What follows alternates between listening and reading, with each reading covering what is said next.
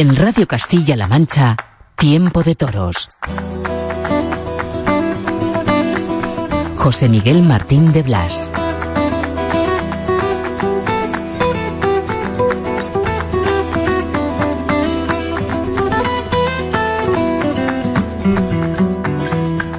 Ocurrió el jueves 20 de octubre. Entonces lo supimos. El Tribunal Constitucional anula la prohibición de los toros en Cataluña. Afirma que la competencia de la Generalitat en materia de espectáculos públicos no incluye prohibir las corridas de toros, declaradas por ley Patrimonio Cultural Inmaterial. Traducido, una ley autonómica no puede estar por encima del ordenamiento jurídico de todo un país. Ya era hora, digo yo. Qué gran noticia. Es tiempo de toros en la radio. Nos esperan personajes como Roca Rey, Álvaro Núñez del Cubillo, Eugenio de Mora para contarnos lo del tentadero benéfico de Villaseca. Antes, la pincelada de Óscar Aranda.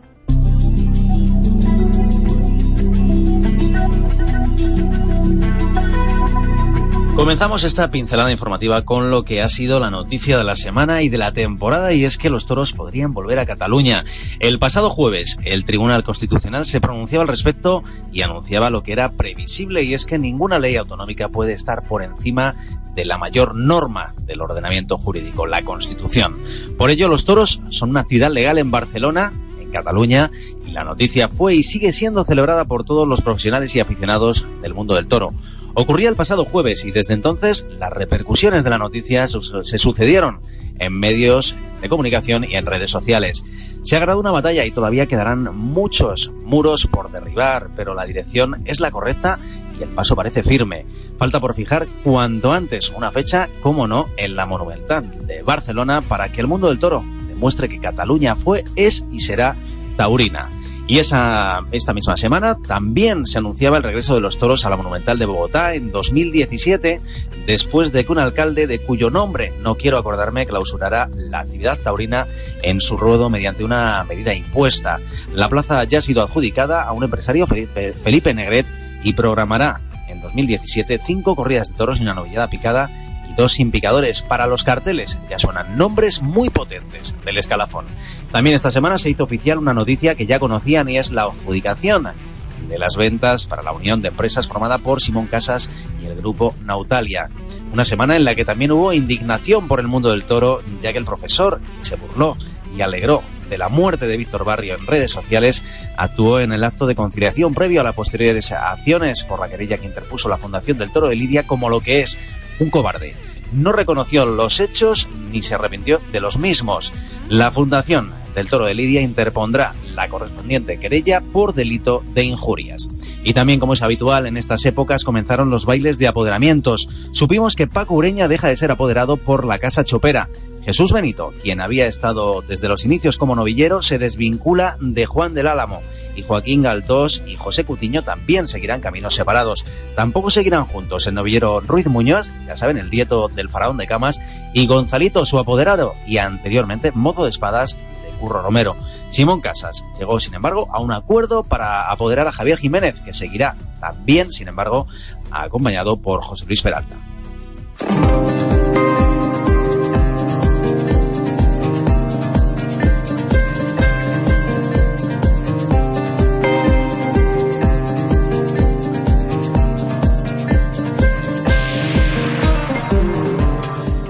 Tiempo de toros en la noche del domingo, tiempo de toros en Radio Castilla-La Mancha, en Castilla-La Mancha Media, en este grupo de comunicación que tanta atención presta al mundo del toro. Durante todo el año, con las retransmisiones, con los programas, con la información diaria. Y eso nos ha servido en esta temporada 2016 para tener muy claro, para tomar el pulso a un año que ha llevado un nombre, ha llevado muchos nombres, pero ha destacado uno. Se apellida, y lo digo así porque así le conoce el público, Roca Rey. Andrés Roca Rey, buenas noches. Hola, buenas noches. ¿Cómo estás, Andrés? Bien, muy bien. Ya recuperado y, aquí justo camino al campo a tentar. ¿Ha sido difícil, Andrés, eh, la recuperación después de esos percances tan fuertes? Sí, la verdad que más que difíciles, pues con ganas de, de torear, ¿no? Con ganas de, de poder volver a, a torear en la plaza y, sobre todo pues, entrenar y, y, sentirme en activo, ¿no? Fue un mes de, recuperación absoluta y, y, de reposo sin, sin poder hacer prácticamente nada. Pero nada, ya este mes de, de octubre ya es de, entrenamiento, de, de, de coger otra vez el aire y gracias a Dios la verdad que, que me siento muy bien y, y con ganas de, de reaparecer en, Lima, en mi tierra. Va a ser una fecha especial, ¿no? Esa reaparición y qué mejor sitio que Lima. Sí, la verdad que bonito, ¿no? Especial. Ya tengo ganas de, que llegue el día, como te digo. Y sobre todo es un día que, se juntan muchas cosas, ¿no? Se junta lo de, lo de mi reaparición, se junta pues mi, mi vuelta a Lima después de, de, de la feria pasada y también pues un mano a mano con, el maestro Juli, ¿no? que es un figurón del toreo y la verdad que es un día pues especial, la verdad. En la recuperación de Andrés Roca Rey, eh, Andrés, te has visto también obligado a, a cruzar el charco hacia, hacia tu parte del charco, hacia América, para ponerte en manos de los mejores especialistas también, ¿no? Sí, la verdad que sí, porque fueron dos golpes muy seguidos y sobre todo tenía un poco de secuelas ¿no? en la cabeza. Aparte de, los dolores que podía tener, también me, olvidaba de algunas cosas. Tenía problemas pues de un poco de, de la vista y, también de estabilidad. Y fue por eso que, que me fui para allá, sobre todo a revisarme y a que me dijeran lo que, lo que tenía, ¿no? La, la, verdad de lo que tenía. Entonces, pues nada, me hicieron unos exámenes, me hicieron un tratamiento, unos ejercicios para que los para que los haga todos los meses de recuperación, el mes de recuperación y, nada, sobre todo pues que me dijeron que era propenso a, a eso, ¿no? A, que con un golpe pequeño pues podía quedarme dormido. Entonces también fue una de las razones por las cuales tuve que parar la temporada. Pero ya con este mes de recuperación y eso como te digo ya estoy bien, entrenando y, y ya toreando en el campo para prepararme. Pero esos médicos no suelen ver toreros, ¿no? No, pero ven cosas de la cabeza, ven golpes. Lo mío no era, bueno, es algo de toreros, pero, pero es algo que le pasa también a, a boxeadores, a jugadores de fútbol americano, y son a, ellos lo que, lo que ven con más continuidad. Son concusiones en la cabeza y, y en eso pues son muy, muy buenos. Ellos lo que hacen pues es, como te digo, coger a, a los deportistas que les pasa esto, en, en este caso, y, cogerlos, darles un tiempo de recuperación y también ven cuándo pueden volver a, sus entrenamientos y luego cuándo pueden volver a, en mi caso, pues a, torear. Decías, eh, Andrés, estamos hablando con Roca Rey eh, para hablar de su inminente reaparición en Lima y de su temporada. Decías que, como resultado de esos golpes, en ocasiones, bueno, pues tenías peligro de quedarte dormido, cosa que ya se ha descartado con algún nuevo golpe, eh, o incluso que no recordabas cosas. Supongo que sí que recordabas la que has liado en la temporada española, ¿no?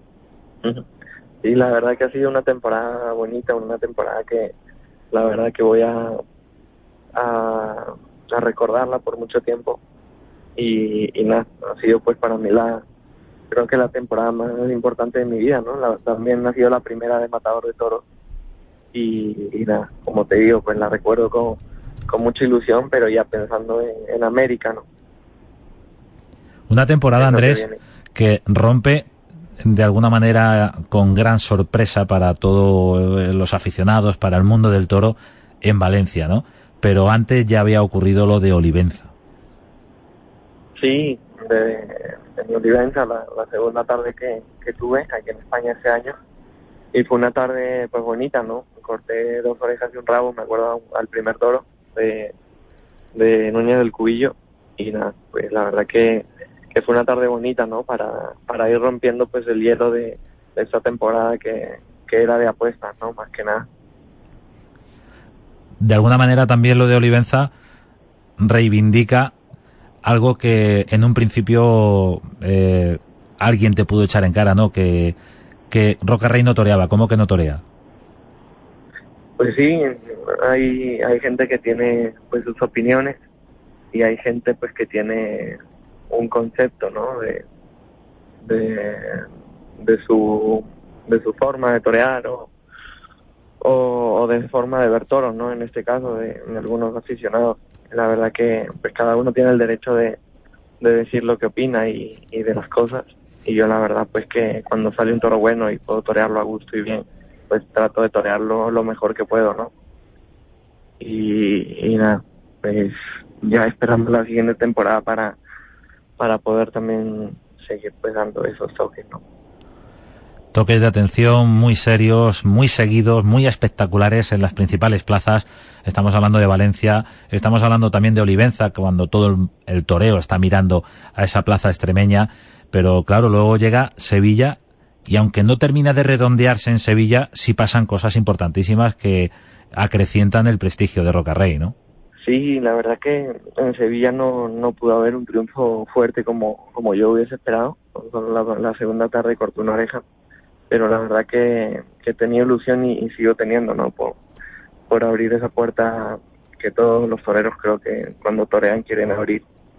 Y nada, pues la verdad que, que pude, pues por momentos saber lo que era Sevilla, también tuve sensaciones bonitas y nada, no, la verdad que tengo una espinita con Sevilla que, que ojalá pues pronto pueda quitármela. Y lo dice alguien que de novillero ya ha triunfado en Sevilla. Sí, corté dos orejas de, novillero, pero pero nunca he abierto la puerta del príncipe, que es algo que se va. Y llega a Madrid, confirmación de alternativa, en mayo, con las espadas en alto, eh, por momentos, por parte de una muy severa afición. ¿Cómo te sentiste ese día en, en la Plaza de Madrid? Bien, la verdad que, que fue un día especial, no era la confirmación, era pues una tarde que había esperado yo por mucho tiempo. Había toreado de, novillero dos veces y, la verdad que lo que me faltaba pues era pues salir por la puerta grande, ¿no? De, ahora de matador de toros. Y nada, como te digo, una tarde pues muy especial y, la verdad que pues hubo suerte, la, la gente respondió, el toro pues transmitió que es lo que hace falta en Madrid y se pudo triunfar. Ese toro de Conde de Mayalde es el toro al que le corta las dos orejas, Roca Rey, nuestro protagonista ahora en Tiempo de Toros. Era un toro que es uno de los nuestros, en definitiva, ¿no? Una ganadería castellano-manchega. Y decías que, que tiene ese punto de fiereza, ese punto de agresividad para que la plaza se metiera de verdad en, en la faena con ese valor tan tremendo que mostraste, ¿no? Sí, tenía pues ese punto de, fiereza, como tú dices, ¿no? Que se asustan no solamente al torero, sino a, la plaza, ¿no? En que un toro que, quizá obedecía, que tenía pues muchísimas cosas buenas, pero pero tenía eso que, que muchas veces falta, ¿no? En plazas importantes, que era pues la transmisión y, y la emoción, ¿no? este toro, pues gracias a Dios lo tuvo. Esa agresividad, esa fiereza que se traducía en esas miradas de desafío constante Claro, el torero puede hacer también otra cosa, que es irse a por la espada y, se acabó la historia, ¿no? Sí, también pues está en, en Tú eres el que tiene la faena en tus manos y, y tú tienes pues las cartas, ¿no? Y luego pues tienes que decidir también cómo jugarlas. Entonces pues como era Madrid había que jugar bien. Esto nos pone en el en el debate de quién pone la emoción. ¿La pone más el toro o la pone más el torero? Yo soy de los que están convencidos de que la emoción definitivamente la pone el torero. Pues la verdad que, que sí, ¿no? yo creo que, que, sí, pero también al mismo tiempo pues son los dos los que crean la emoción. El público pues va a ver un, un torero dispuesto a jugarse la vida y al mismo tiempo pues también va a haber un toro que, que transmite emoción, ¿no? Entonces yo creo que los dos mutuamente se tienen que compenetrar y, y hacer pues los dos una faena importante. Me refería con ese comentario a que en la actitud, en el riesgo que afronte eh, cada torero ante cada toro, pues está, digamos, el termómetro de, de, esa emoción, de esas emociones que pueden llegar en una tarde de toros. Sí, así es. La verdad que el torero pues tiene que poner pues su, su gana, ¿no? Su, a lo que va, que es a jugarse la vida y, creo que la verdad y la entrega que, es parte de esta profesión pues hace que, luego el público se emocione. Cualquiera que siguiera la temporada taurina después de Valencia, después de Sevilla y sobre todo después de Madrid pensaría, bueno, eh, lo de Roca Rey ya, ya está hecho. Este año a dejarse llevar, ¿no? A vivir de las rentas del triunfo de Madrid y de Valencia. Pues sería bonito, la verdad, que, que pase eso, si fuese pues un negocio para los toreros, ¿no?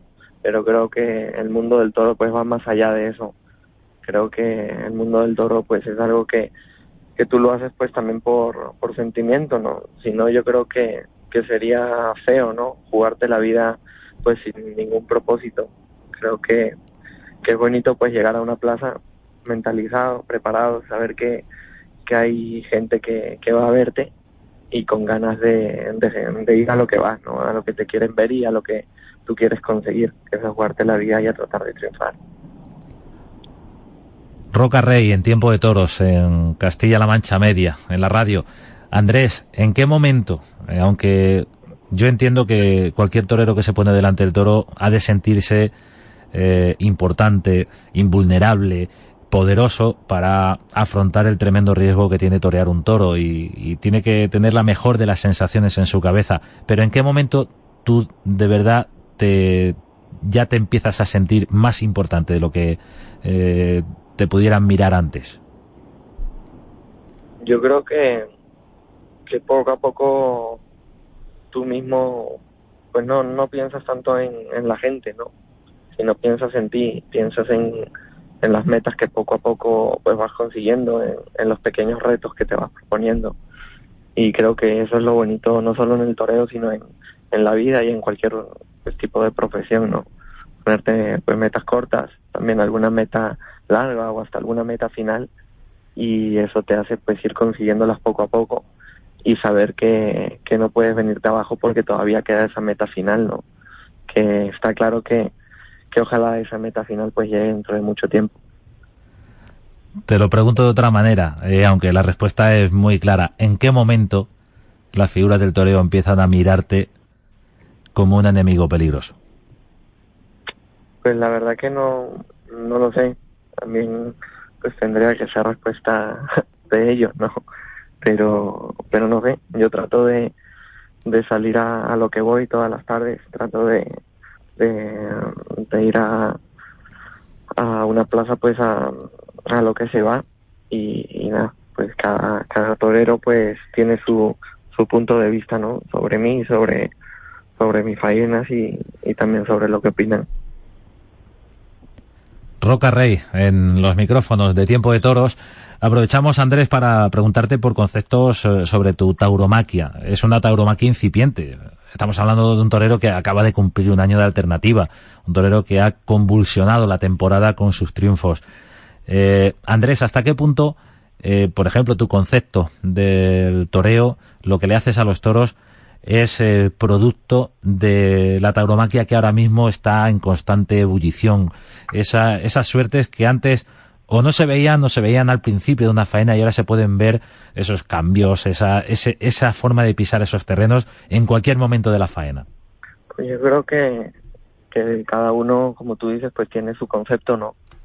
Pero dentro del concepto de cada uno, pues en una corrida de toros vas a, primeramente pues a jugarte la vida, ¿no? Luego pues a, a tener la entrega esa absoluta que, que crea pues la emoción y también pues otra cosa que crea la emoción es pues tratar tratar de innovar no tratar de hacer cosas nuevas que, que creo que en el toreo siempre ha existido y sería muy bonito que, que siga existiendo no cosas nuevas que, que hagan que la gente no se las espere y, y que luego pues tengan ganas de verlas. Ahí el público es soberano es el público el que te va marcando lo que le gusta y lo que no. Sí siempre pues el público pues lo escucha, ¿no? Sabes pues, con las reacciones qué es lo que quieren ver y, y, tú sabes pues poco a poco lo que lo que tienes que hacer. En ese concepto del toreo, en esa innovación, también hay lugar, entiendo, Andrés, para la sorpresa, es decir, para hacerlo cuando no lo espera nadie, a veces ni el toro. Sí, así es. La verdad que que creo que ese ha sido el toreo siempre y poco a poco pues también va evolucionando y cambiando sus formas pero la improvisación y, la innovación pues siempre han sido parte de él. ¿Hasta qué punto influye, Andrés, eh, en tu carrera? Eh, ahora mismo estamos hablando de un matador de toros, pero el hecho de haber despegado tan de una forma tan rápida, ¿hasta qué punto influye aquella puerta grande de Madrid de Novillero? Pues yo creo que ahí fue donde de verdad pues se cumplió la, la primera meta importante, ¿no? La primera meta porque fue lo que me dio pues más novilladas, fue lo que me hizo pues entrar en las ferias de novilladas y, y tratar de, de triunfar en ellas, ¿no? Que gracias a Dios pues también se, se pudo triunfar y luego pues gracias a, a esa puerta grande pues fue que, que que poco a poco fueron saliendo las cosas, ¿no? En otras palabras. ¿Un torero que triunfa está preparado para el fracaso, para el no triunfo? Pues sí, no, no preparado, pero sí lo tienes en la mente. Sabes que en algún momento pues puede llegar un momento en el que no triunfes, en el que tengas mala suerte, en el que tengas una racha pues que nadie quiere pasar y te tienes que mentalizar para ello, ¿no? Nunca sabes pues qué tan preparado estés, pero pero por lo menos pues sabes que en algún momento puede pasar. Andrés Rocarrey, ¿qué tiene de español tu concepto, tu forja como torero? Pues como español, la verdad que puedo decir que, que, desde que conozco al maestro Antonio Campuzano, pues él es el que me ha pues enseñado poco a poco algunas cosas. Luego pues he entrenado mucho por aquí y la verdad que gracias a España pues he aprendido muchísimas cosas y sigo aprendiendo poco a poco. Y nada, pues la verdad que puedo estar agradecido. Bastante. En algún sitio escuché o leí que tenías familia toledana. Sí, tengo pues, una parte de, la familia pues toledana, pero pero tampoco son muy muy cercanos a mí, aunque mi apellido, mis dos apellidos pues vienen de, de por aquí. Bueno, pues algo nos toca, ¿no? Algo podemos decir también que, es un poquito uno de los nuestros, como decíamos en Castilla-La Mancha Televisión, en las retransmisiones. También. Sí, yo creo que, que sí, ¿no? Aunque haya pues nacido también en Perú y, y, tenga muchísima aprecio en mi tierra como, como es normal, pues también pues por el tiempo que llevo en España y eso también tengo aprecio a, la gente de aquí y a, la tierra de aquí, ¿no? Eh, yo creo que, que es como mi segunda tierra, ¿no? Y nada, pues contento de, poder haber estado aquí y de poder seguir estando y, nada, pues sí, tengo a la gente de aquí como mi familia también. Roca Rey, torero del año, torero de la temporada. Eh, hubo un momento en el que se tendía desde los medios de comunicación pues a, a tratar eh, con ese eufemismo de torero revelación y es una manera de disminuir la importancia de los triunfos y el peso de esos eh, grandes triunfos a golpe cantado. Ha sido un placer hablar con Roca Rey, torero del año, torero importantísimo. Y Andrés, te deseamos que la recuperación eh, concluya con un gran éxito en Lima, que será la mejor medicina, aunque por el trabajo que estás haciendo durante este mes de octubre, pues es evidente que, que la cosa se está volviendo a poner a punto, ¿no? Muchas gracias. Hasta luego, un gusto. Hasta luego, buenas noches.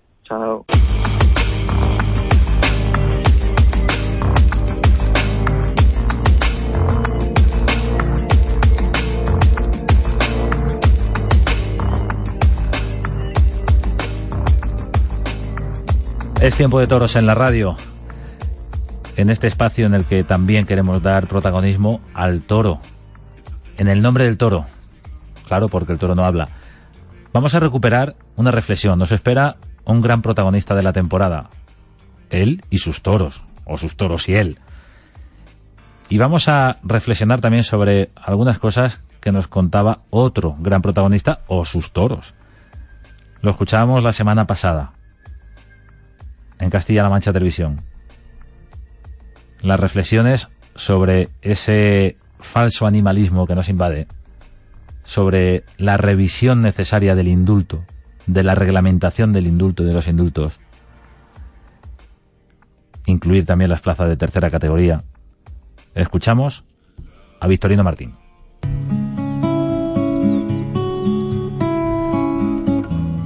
Hay mucha ignorancia y mucha demagogia. Entonces, hoy el reglamento no permite indultar todos en plazas de tercera categoría. Yo creo que eso ya hay que quitarlo. Los reglamentos están para cambiarse. Yo sí sé cómo nació el espíritu del reglamento del año 92, que es el que regula el indulto, porque hasta el, hasta el 92 no se podían indultar toros más que en corridas concursos de ganaderías. Entonces se han perdido muchos toros importantísimos por el camino. Yo te hablo de mi casa de unos pocos que nos hubieran venido fenomenales como reproductores. Pero bueno, hay un, un fenómeno que es el indulto, que es eh, el, mejor antídoto contra estos animales que se llaman animalistas. ¿no? Entonces, yo creo que el indulto ya no solamente el toro tiene que servir para reproductor, que luego ya el ganadero haría en su casa lo que le parezca, ¿no? sino que además el indulto tiene que servir como la mayor, la mayor, eh, el, mayor triunfo de la fiesta, la mayor expresión que pueda tener el espectáculo taurino. ¿no? Yo creo que eso ya hay que empezarlo a tomar así. ¿Eh? Y además no hay por qué limitar plazas, porque además hay ganaderías, no, es nuestro caso, con la de Victorino, pero sí es nuestro caso con otros hierros que estamos trabajando que están en peligro de extinción, esos encastes. Por entonces esas ganaderías no lidian más que en plazas menores de tercera. Y a lo mejor esas son las que más necesitadas están de ese reproductor que le puede salvar la ganadería. Y resulta que si fuéramos reglamentaristas no se, no se indultarían. Entonces, yo creo que el reglamento, bueno, pues en su momento tuvo su porqué. Cuando se creó el reglamento, al principio solo se querían indultar todos en plazas de primera, un poco para limitar el trapillo y la importancia del animal que se indultaba. Hubo una protesta importante del colectivo taurino y entre ellos los ganaderos y ya se abrió el abanico hasta las plazas de segunda categoría. Y yo creo que en estos momentos hay que abrirlo a todas las plazas, ¿no? porque Creo que el indulto forma parte del espectáculo hoy en día. ¿eh? Es, un, es el máximo trofeo que también se lo tiene que llevar el ganadero. ¿no? El ganadero tiene hasta el máximo trofeo a la vuelta al ruedo, ¿no? pero el ganadero también puede aspirar al indulto porque su toro ha sido bravísimo. Luego ya que le sirva o no como reproductor, pues depende del origen del animal, de muchas cosas, pero eso ya se verá ya después, ¿no? Sería algo profundo, sería algo muy filosófico y algo que habría que debatirlo intensamente, porque ahí también está el kit de las dos corrientes que existen en estos momentos en la sociedad. Hay un problema, yo creo, creo que el problema animalista de fondo es que quieren que el animal se iguale al hombre o incluso que esté por encima de él. Entonces, eh, yo creo que eso es un error. Eh, además, eh, el hombre durante milenios ha sido marcado no por casualidad una relación y un rol con los animales. Y entonces eh, yo creo que eh, obviar todo eso o ignorarlo es un disparate y es retroceder, es volver al, a la época de las cavernas.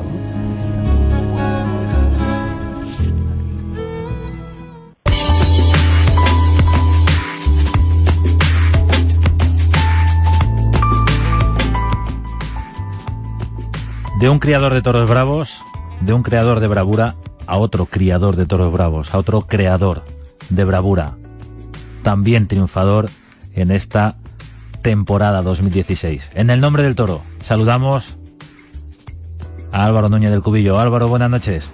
Buenas noches, José Miguel, encantado de estar contigo. ¿Qué hacemos? ¿Revisamos el indulto en plaza de tercera? Yo estoy convencido, coincido con Victorino, ¿no? Que, que es necesario para fomentar la bravura, para el disfrute del público, ¿no? Porque es el, sumum de la, de la unión entre, cuando, de la conjunción entre la bravura y, y, el arte de un torero, ¿no? Que se, conjugan y dan lugar a un espectáculo único y, de ahí surge el indulto, ¿no? Eh, yo estoy convencido que es necesario, ¿no? Y después muchas ganaderías que no lidian en plaza de primera y segunda y no necesitan, ¿no? La revisión necesaria del indulto.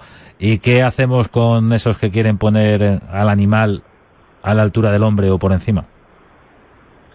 Bueno, pues es una degradación sin duda eh, del humanismo, ¿no? Porque que darle derechos a un animal es una barbarie, ¿no? ¿Eh? Eh, derechos similares a los del hombre, derechos pueden tener, pero similares a los del hombre es una barbaridad, antinatura, ¿no? Eh, precisamente mm, esos son los que eh, le dan menos derechos a la vida. Yo no lo entiendo, la verdad pero creo que es preocupante ¿no? la deriva de la sociedad, ¿no? ese falso animalismo, y yo creo que es fruto del desconocimiento de, la naturaleza, del campo, ¿no? del alejamiento de la realidad que existe en, la naturaleza. ¿no? Eh, ese falso animalismo eh, viene de, tiene origen en la ciudad, no tiene origen en el campo. Hay que conocer de dónde venimos para saber lo que somos y hemos sido durante milenios, ¿no?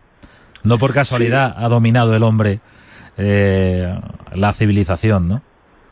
Realmente los sentimientos, la razón, eh, el derecho a la libertad, son derechos que solo tienen nombre, ¿no? Otorgárselos a un animal es una, auténtica aberración, ¿no? Álvaro Núñez del Cubillo, vaya temporada. Hablábamos contigo ante tus 48 horas desesperadas en Sevilla por esas dos corridas consecutivas, pero vaya final en Zaragoza, ¿no? La verdad es que sí, la verdad es que hemos mantenido mucha regularidad todo el año, desde las primeras corridas hasta, hasta Zaragoza y para nosotros ha sido una temporada muy fructífera, ¿no? Porque ha habido muchas tardes para, para recordar, ¿no? Eh, me vienen a la cabeza esas dos de Sevilla que me estás diciendo, Pamplona, las tardes de José Tomás, ¿no? De Jerez, de Alicante, de Valladolid, eh, tardes como Albacete que han sido muy completas, ¿no? Las de Francia, ¿no? Las de Nimes o las de Mont de Marsan, eh, sobre todo Dax también, incluso Bessier. Eh, y después, bueno, después del último colofón en, en Zaragoza, que la tarde fue una tarde maravillosa, ¿no? De toros, ¿no? Una tarde, resume lo que es la tauromaquia, ¿no? Resume lo que es la pasión, los sentimientos, todo, ¿no? Si tuvieras que elegir un toro. Sería difícil, ¿no? Hay muchos toros que se acercan al sueño de un ganadero, ¿no? Este último toro me viene a la cabeza porque es el último, pero... El de Padilla en Zaragoza. Sí, quizás, pero no, no. Eh, yo creo que el toro, el toro que más me ha emocionado ha sido el toro de Jerez que le tocó a José Tomás, ¿no? Lanudo, ¿no? ¿Eh? yo creo que hay, mm, creo que tengo cuatro naturales con la mano izquierda que fueron antológicos, ¿no? memorables, y esa forma de embestir, esa cometida que tuvo el toro, quizás ha sido el toro más completo, también ha habido otro, eh, el Mont Marsan, que fue excepcional, ¿no? Eh, bueno, eh, la verdad es que hemos lidiado mucho, Nimes un toro también 2.16 que fue antológico, ¿no? Y bueno, la verdad que gracias a Dios ha habido muchos toros que, nos han llenado plenamente, ¿no? Y, eso, es muy difícil. ¿Cuántos registros, cuántas posibilidades para investir de una manera u otra hay en la ganadería de Cubillo? Buscamos muchos tipos de embestida, ¿no? Siempre con un mismo parámetro que se resume en una frase, ¿no? Que vista mejor y más cuanto más sometido, ¿no? Que para nosotros es lo que define a la bravura, ¿no? La sumisión es el toreo ¿eh? y la bravura es crecer esa sumisión, es seguir luchando, ¿no? que no te duela vestir así sometido. ¿no? Y dentro de eso, pues los hay desde los demorantes, que son así acadenciados, los dos que hemos visto, que eran hermanos precisamente, el de Sevilla y el de Zaragoza. Eran hermanos esos toros. y le tocan a Morante los dos. Y le tocan a Morante. No, bueno, casualmente dentro del sorteo, pero estaban no estaban por casualidad en, la, las corridas, obviamente. ¿no? Una embestida así, más dulce, ¿no? ¿Eh? Y después pues los hay más encastados, como el de Nimes, ¿eh? como el de Mont de Marsan, eh, y algunos ya se pasan así, ¿eh? que no vale, pero bueno, para el espectáculo sí, como fue el de Talavante de... el de Madrid. Eh, el de Madrid, ese se sale del parámetro porque sea un tono bronco y violento, ¿no? Pero, pero bueno, hasta ese límite hemos llegado este año, ¿no? pero bueno, hay muchos toros de, muchos toros de tidufo y, y mucha grande faena, ¿no? Es curioso porque escuchando al ganadero, al criador y al creador de la bravura, eh, no sé, me acabo de llevar una sorpresa. No, estaban por casualidad en, reseñados en esas corridas. O sea, más o menos el carácter del toro, eh, con la información que, de la que dispones, puedes pensar, bueno, pues a ver, lo llevo a tal plaza y a tal cartel. Sí, claro, indudablemente, ¿no? Hay toros buenos que deben funcionar y a lo mejor hay toros para acontecimientos, ¿no? Hay toros que están seleccionados para acontecimientos, ¿no? ¿Pero por qué? Pues, pues, pues, pues, porque porque le ves que tiene unas cualidades que sus padres transmiten unas cualidades excepcionales que se conjugan con las cualidades que tienen su madre, que no tienen en el árbol genealógico ningún abuelo o bisabuelo que transmita defectos que se pueden transmitir desde abuelos, ¿no? ¿Eh? Y, bueno, y son toros especiales, ¿no? Que dan hijos especiales, indudablemente, ¿no? A Ponce, por ejemplo, en Istres me viene a la cabeza le puedes preguntar a él, porque fue bonito, porque le dije, ahí llevas uno que, que te puede soñar el toreo con él. Que me estaba diciendo, yo, seguro. Y lo indultó, lo indultó, lo puso en quinto lugar, y yo, ponlo en quinto lugar, lo puso en quinto lugar y lo indultó, ¿no? ¿Eh? Y, pero esto, esto como te decía, no sé si te lo dije un día, pero es, es una acción. El padre, el mejor toro que nos dio este año, antes de tentarlo, ya de becerro, le pusimos un número concreto, el 100, y a su hermano el 200, ¿no? ¿Eh? Y después se tentó, es un toro muy exigente, pero un toro bueno, y es el toro que mejor nos da. Es decir, que no es producto de la casualidad, ni siquiera de cuando se tienta los machos, sino que es un producto que, que, que, que uno va buscando, que uno ve determinadas embestidas y que tiene que buscar el semental con esas determinadas embestidas y que hay que adaptarse al comportamiento del toro en la genética y en las formas de embestirlo. ¿Eh? Y después sale, después sale, tarda, porque esto es muy lento, muy lento, muy lento, muy lento, ¿eh? pero va saliendo. ¿no? También es muy dinámico porque te entra mucha información, muchísima. Lidias mucho, tientoreas mucho, y entonces te da muchas becerras, lidias muchos toros, la información que recibes es, es, es enorme. ¿eh? La información que recibes en la plaza, en los tentaderos, pero Claro, vaya temporada que, que has pasado viendo investir tus toros, ¿no? Que, Sí, esa, la que esa es la otra sí. parte, la que te llena como aficionado. Sí, sí, porque además te yo cada tarde la vivo como si fuera, soy muy aficionado al toreo, ¿no? Entonces hay tardes que, pues, que el toro de Talavante de Valladolid que le cortó el rabo, cómo toreó, ¿no? Cómo toreó Morante en Sevilla, ¿no? O cómo estuvo Manzanares en, en Albacete, la tarde que dio fue fabulosa, la tarde de Albacete, ¿no? De tordo, ¿no? Fue memorable los que estuvieron allí. Ahí se me ha olvidado ponerte un toro en la cima de los toros encastados, ¿no? Que fue el primer toro de Albacete, el primer toro de Manzanares de Albacete, ¿no? Ese toro burraco, currillo, ¿no? Ese toro, un toro fiero y encascado, ¿eh? Y diría que estaría en el, en el tope de, de, la, de la cometividad que buscamos, ¿no? ¿Eh? ¿Te gusta que salgan los toros con esa, con esa casta, con esa fiereza, con esa agresividad? Me encanta, a mí me encanta que el toro tenga poder, ¿no? Que tenga mucho poder y mucha cometividad, me encanta. ¿Vas a derribar algún mito en torno a tu ganadería No, y a tu persona, si es que, Álvaro? eh, no, no, no, no. Para eso están los tópicos. pero es que me encanta, me encanta porque entiendo además que cuanto más poder y más acometividad tenga el toro, más fácil es desvelar su bravura. ¿Por qué?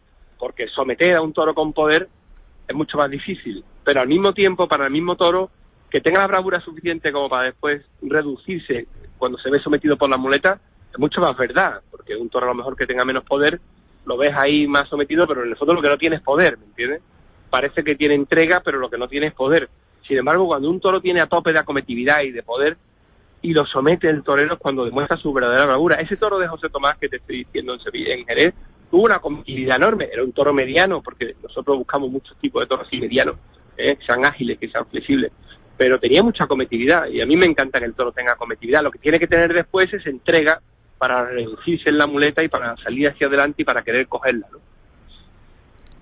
La cometividad, la bravura, eh, la templanza, cuántos conceptos que no eh, se ven desde luego de la misma forma por el ganadero, por el aficionado, por el torero, aunque más o menos se aproximen los criterios, pero nunca se verá igual un Es lo mismo bonito, es lo bonito, Miguel, que haya, que haya conceptos tan distintos, ¿no? Eh, Entre los toreros y entre los ganaderos, ¿no? Es, es muy bonito, yo, porque yo creo que es lo que enriquece la tauromaquia, ¿no? Día lo vimos en los toreros y hubo toros distintos en la corrida en Zaragoza y hubo tauromaquias distintas y, y hubo variedad. Lo que tiene que haber es verdad, verdad en la, en la entrega del toro y verdad en la entrega de los toreros, ¿no? ¿Hubieras cambiado algún toro de la temporada de matador? No digo en demérito de los matadores, no te quiero meter en ese, en ese charco, sino que te hubiera gustado ver a un toro Sí. con mucho poder en otras manos, a un toro con menos poder en otras, a ver qué hubiera pasado. Sí, sí, sí, sin duda, ¿no? Sin duda, siempre del sorteo es el sorteo, ¿no? Y hay días que coincide exactamente y otros días que no. Hay muchos días que te favorece, ¿no? Y hay otros días que no. Yo creo que este año en general nos ha favorecido los sorteos en general muchas tardes. Muchas tardes ha habido suerte, ¿no? Pero no te puedo negar que hay algún toro que tengo en mente que ha sido que a lo mejor estaría en el campo, ¿no? Estar en otras manos, ¿no? Pero bueno, esto es así, ¿no? Hay un torero que lo ha echado mucho en falta algunos días, ¿no? ¿Por qué? Por- porque ves a un toro y dices, joder, qué semental sería, ¿no?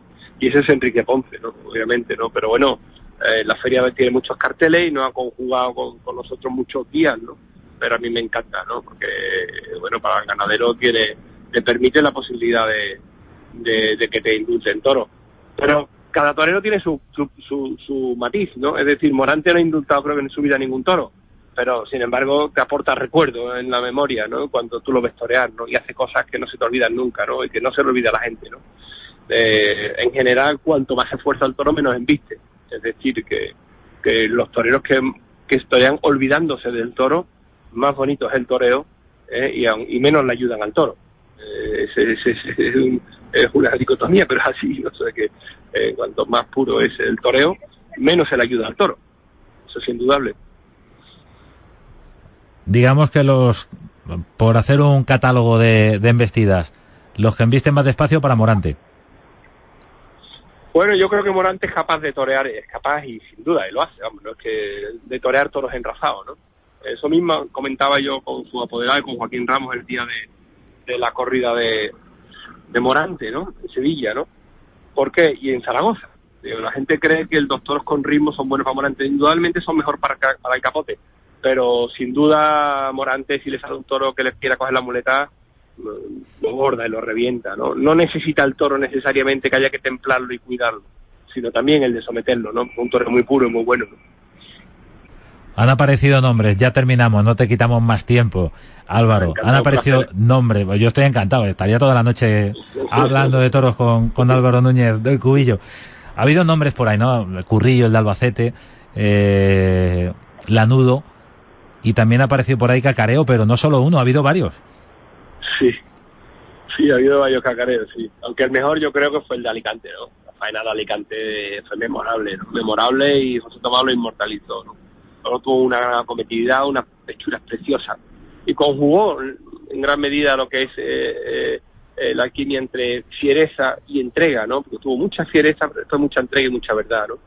Y bueno, pues la verdad, estar en manos de toreros así te hacen que los toros no pasen no se queden ahí en el limbo, ¿no? sino que pasen a la historia, ¿no? que tengan su vida los toros por, por, por, por, por una obra, una gran obra, ¿no? como la que hizo José Tomás ese día y lo que vivimos, entendíamos perfectamente cuando lo- los aficionaban y ven una tarde así, no se les olvida, ¿no? Hacen afición, ¿no? Esos toreros tan buenos con un toro que tenga la competitividad y entrega, que es un toro que, que el- este año, por ejemplo, lo hemos visto en Alicante, ¿no? Con la faena cumbre de José Tomás, ¿no?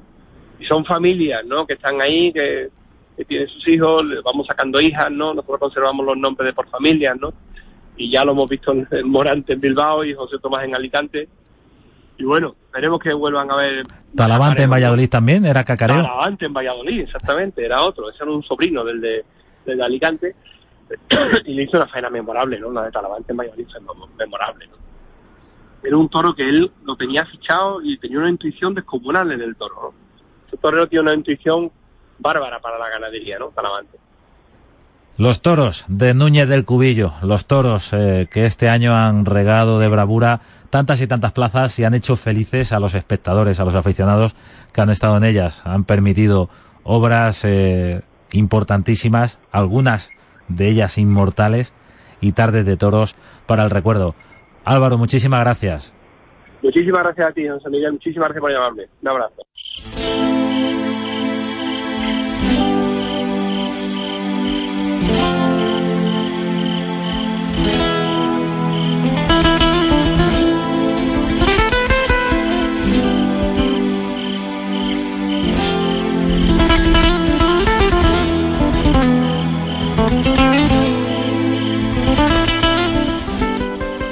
Tiempo de toros en la radio, en tu radio, en Radio Castilla-La Mancha. Tiempo de toros para acercarnos a otras historias. Historias que ligan con solidaridad, con la atención a los más débiles, a los, por ejemplo, que tienen esa lidia diaria contra el cáncer. Eugenio de Mora, buenas noches. ¿Qué tal? Buenas noches, José Miguel. La que habéis liado para Villaseca. Sí, la verdad que sí, que bueno, yo creo que es, un, es una iniciativa muy bonita, ¿no? Y, y bueno, pues eh, merece la pena y, bueno, pues ojalá salga todo bien y si el pequeño Alejandro tenga un día bonito, todo salga como queremos y, y bueno, pues que él le dé también esa fuerza, esa energía del mundo del toro para, para esa lucha que tiene tan difícil. Estamos hablando de un tentadero benéfico que va a tener lugar en Villaseca de la Sagra el domingo, el próximo domingo 30 de octubre, a mediodía. un tentadero benéfico con matadores de toros. Sí, sí, la verdad que se ha hecho un cartel, yo creo que con, con, mucho interés, ¿no? Eh, la verdad que eh, es un cartel bonito, va a estar eh, el Fundi, que, es un torero que aunque no esté en activo, pero es un torero que siempre siempre está dispuesto a actuar en festivales benéficos, a no, no desengancharse del todo, ¿no? Y, y bueno, se lo agradezco mucho que, que tenga detalle de venir, igual que pasa con, con Ignacio Cedaleal luego estoy yo en el cartel, David Mora, eh, Rubén Pinar y, Álvaro Álvaro Lorenzo. Yo creo que es un cartel muy bonito, ¿no? Y de, toreros que nos conocen mucho aquí en la tierra y que, que, bueno, pues que cada uno a nuestra manera pues tenemos nuestro nuestro cartel y nuestro estilo y bueno, pues nuestros partidarios también.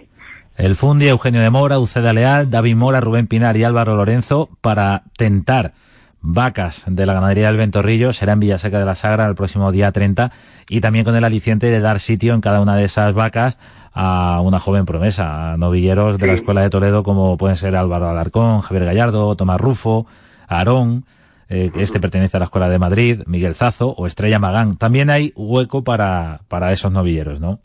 Sí, también, hombre, lo que pasa que eh, es más que nada el, también darles un poco ese sitio a, los que empiezan, ¿no? que son el futuro de, la fiesta y, es lo que tenemos que cuidar entre todos, ¿no? que salgan, que, los nuevos valores de la, de la tierra pues tengan su momentito, tengan su oportunidad.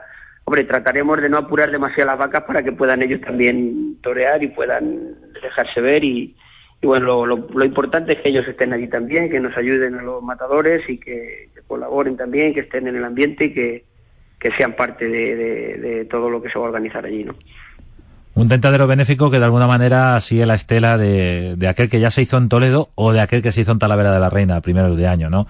Con una gran afluencia de público, ojalá se repita esa situación, con una cantidad que cualquiera puede sacarse del bolsillo para pasar una mañana de toros, en este caso un tentadero, son seis euros cada entrada y sobre todo, Eugenio, la finalidad benéfica, ¿no?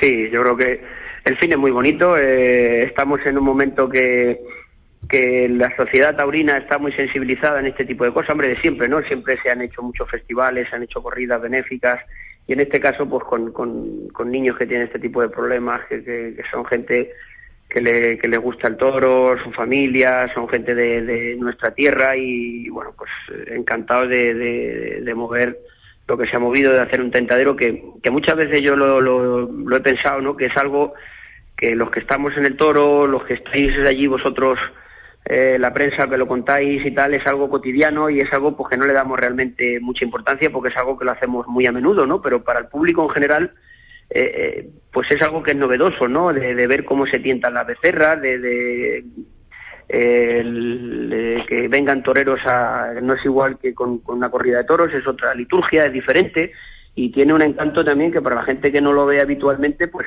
pues tiene su interés, ¿no? Y oye, pues encima se pone una entradita simbólica pues para tratar de, recaudar el máximo que se pueda para, para ayudar en este caso a Alejandro eh, a que pelee con, con esa enfermedad tan, tan puñetera, ¿no? Que, que seguro que va a salir para adelante y, bueno, pues son un montón de ingredientes que hacen de que tenga, tenga atractivo, ¿no? Ahora ya no hay corridas, no hay toros, pues la gente que nos gusta el toro, pues estamos deseando tener una excusa, un motivo, cualquier cosa, pues para que nuestra afición siga ahí, ¿no?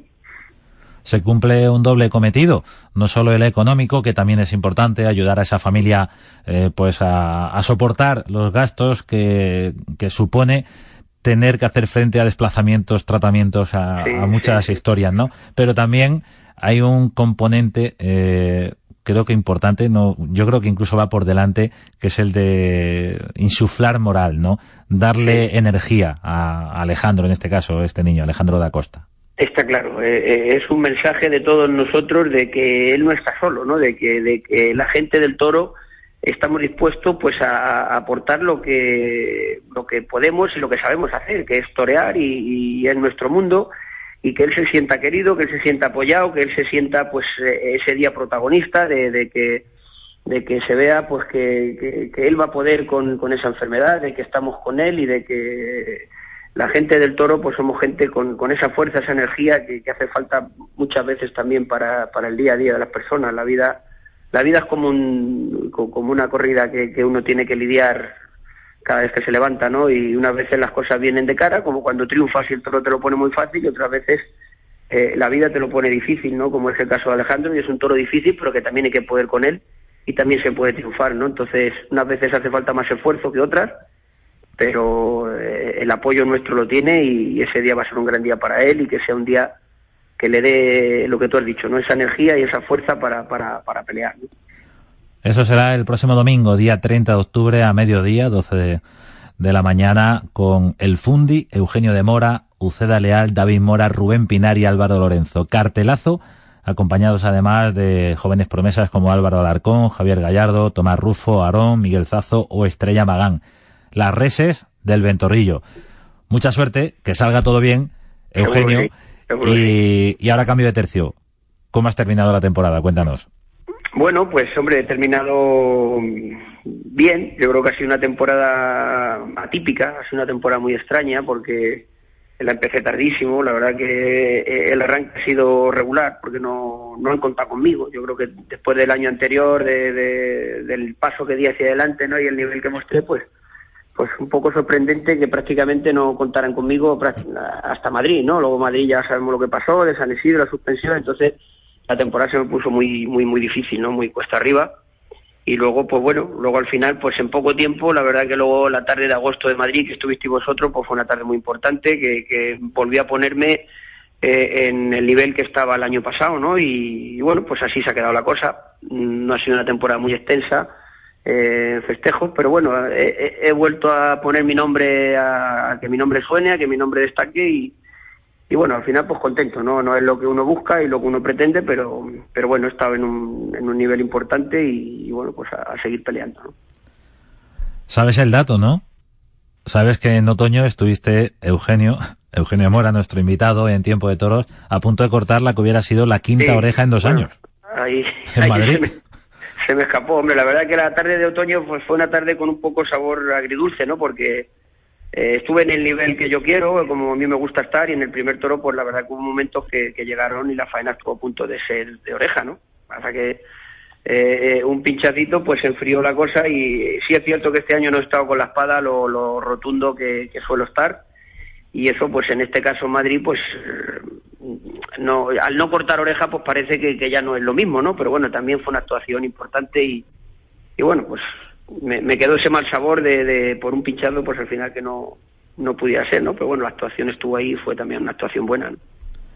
Una actuación en la Feria de Otoño, la segunda tarde de Eugenio Mora este año en las ventas. La primera fue el 15 de agosto, eh, una tarde en la que cortó una oreja. Una temporada atípica, decías Eugenio, porque comenzó muy tarde.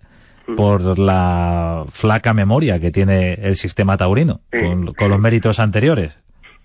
Sí, la verdad que este año más que nunca he, sentido en mis propias carnes el, el, estar solo yo en esta pelea, ¿no? Eh, eh, yo soy una persona pues que me gusta asumir riesgos y, bueno, yo sé valorar los pros y los contras de la situación de cada uno. Yo sé que no es lo mismo eh, estar tú solo en este negocio que, estar apoyado por un apoderado más o menos importante y tal. Pero bueno, yo siempre he tenido fe en mis posibilidades y siempre sé que, tengo una tarde o dos para resolver mi temporada y, y para seguir adelante, ¿no? Pero este año quizás sí que a lo mejor pequé de, eh, de optimista, ¿no? Por decirlo de alguna manera. Y el estar yo solo, pues sí tuvo las consecuencias de que, de, que el sistema pues me dejó orillado, ¿no? Entonces, pues se me hizo difícil. Vamos a ver si, si este año no me duermo los laureles y, y busco a alguien, una persona, pues que, que, también me facilite un poco las cosas, ¿no? Y que pueda también aportar eh, aportar algo positivo a mi carrera, ¿no? O sea, yo, yo solo ante todo, pues oye, no soy Superman y, no puedo estar en todo, no puedo estar toreando, entrenando y, negociando también con los empresarios. Y bueno, pero en fin, este año vino así la cosa. ¿Dónde está esa persona? No lo sé, no lo sé. esperemos que no esté, esperemos que no esté muy lejos, ¿no? La verdad que eh, estamos en una época difícil y yo sé pues que los apoderados importantes pues pues como todo, pues buscan su comodidad y buscan el, el, Yo también entiendo que siempre es más fácil llevar a lo mejor a un torero joven que un torero que lleva ya más tiempo como yo, pero hombre, yo creo que también soy un torero que tengo mi atractivo, que tengo mi capacidad y siempre me gustaría pues que, que, alguna poder importante pues contara conmigo, ¿no? Eh, entonces, vamos a ver si este año le encuentro y, y entre la fuerza que él ponga y la que ponga yo, evidentemente, que es la principal, pues pues eh, se pueden hacer más cosas, ¿no? Y se puede, sobre todo, abrir algún horizonte más y, y, hombre, yo sé que Madrid es fundamental, pero, pero tener más tardes en Madrid, sobre todo a principio de temporada, vamos a ver si, si consigo eh, cuadrar esa persona que, que aporte un empujoncito más a mi carrera. Lo que sí parece una utopía, tal como está el panorama, Eugenio, es encontrar un apoderado, una persona que, que pueda, eh, por lo menos, encarrilar algo la temporada a un torero o ayudarle a hacerlo eh, si está al margen de cualquier empresa taurina, ¿no? Sí, es triste, pero está así la situación. Yo este año ya te digo que, que el principio de temporada para mí fue revelador en ese sentido, ¿no? Porque no contaron conmigo en ninguna plaza. Luego en Madrid, que yo pensaba que, los triunfos anteriores tendrían su y prácticamente no, o sea, me pusieron una tarde y poco más y además con poco eh, con poca categoría, por decirlo de alguna manera, y bueno, pues no pasó prácticamente nada. O sea que yo no busco un milagro de, uno que me ponga, pero sí que, que por lo menos cuando triunfo y que los triunfos que he tenido en Madrid pues tengan un poco más de, alcance en otros sitios, ¿no? Y que sobre, tenga un poquito más de, de, recorrido, ¿no? Y que tenga sus frutos, ¿no? Porque parece que triunfas en Madrid y poco más. La gente me lo valoráis vosotros, la prensa, los aficionados, Sí, muy bien, muy importante, pero, pero luego realmente en el tema de torear, pues cuesta mucho trabajo porque parece que a nadie le a nadie le importe, ¿no? A nadie del, del, negocio taurino. Los empresarios parece que, que les importa poco que, esté bien en Madrid tres o cuatro años, ¿no? Que llevo estando. Es triste, pero es así la, la situación que hay hoy día, ¿no? Bueno, hemos eh, comenzado esta conversación con Eugenio de Mora eh, sobre el tentadero benéfico que hay en Villaseca el día 30, el próximo domingo. Y Eugenio, no quiero terminar la conversación sin preguntarte por algo que ya en otras ocasiones hemos hablado. Supongo que una ilusión muy grande para Eugenio de Mora será hacer el paseillo en la Plaza de Toledo. Eh, eh, también, evidentemente, evidentemente esa plaza, fíjate, eh, en estos años que he triunfado en Madrid y parece mentira que no haya tenido un hueco en un hueco en Toledo, ¿no? Son cosas que no, no sé, que no, no, no alcanzo no alcanzo a entenderla, ¿no? Aunque lo pienso luego fríamente en el y bueno, pues vale, lo puede, pero pero no es lógico, ¿no? No es lógico porque yo veo otros toreros que cortan sus orejas en Madrid y tal y tienen su sitio en su tierra y la gente tiene ganas de verlos, ¿no? Bueno, yo, eh, son cosas pues que, que son de difícil entender, pero ha sido así, ¿no? Llevo varios años ya sin estar en Toledo y yo creo que he hecho méritos más que suficiente. Yo creo que la gente de Toledo debe de tener ganas de, que me vean, ¿no? En la capital. A ver si este año estoy ahí y yo estoy como, como quiero estar, ¿no? Para, bueno, pues para, para darme esa satisfacción personal también de, que, de que yo llevo a gala ser toledano y, a mí me gusta estar en mi tierra y que me vean en mi tierra, ¿no? Además, como va en diferido el 150 aniversario, pues ahí, está la ocasión. sí, es un 150 aniversario un poco largo, ¿no? Ya será el 151, pero bueno, nunca es tarde. La verdad que se habló de que este año iba a haber una segunda corrida, luego al final no, no se ha concretado, yo ya no, no sé los motivos y tal, pero bueno, parece ser que, que pretenden que, que ese 150 aniversario pues sea este año principio de temporada. Bueno, ojalá y cuenten conmigo y, bueno, pues yo estoy deseando de estar en Toledo.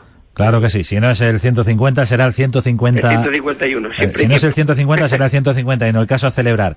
Eugenio de Mora, muchísimas gracias por estar en Tiempo de Toros. enhorabuena por esa iniciativa, por esa participación en el Tentadero Benéfico junto al Fundi, a Uceda Leal, a David Mora, Rubén Pinar, Álvaro Lorenzo y también los jóvenes novilleros, Álvaro Alarcón, Javier Gallardo, Tomás Rufo, Aarón, Miguel Zazo y Estrella Magán. Será en Villaseca el próximo domingo a mediodía. Tentadero Benéfico por una buena causa. Enhorabuena, Torero. Muchísimas gracias, José Miguel. Un abrazo.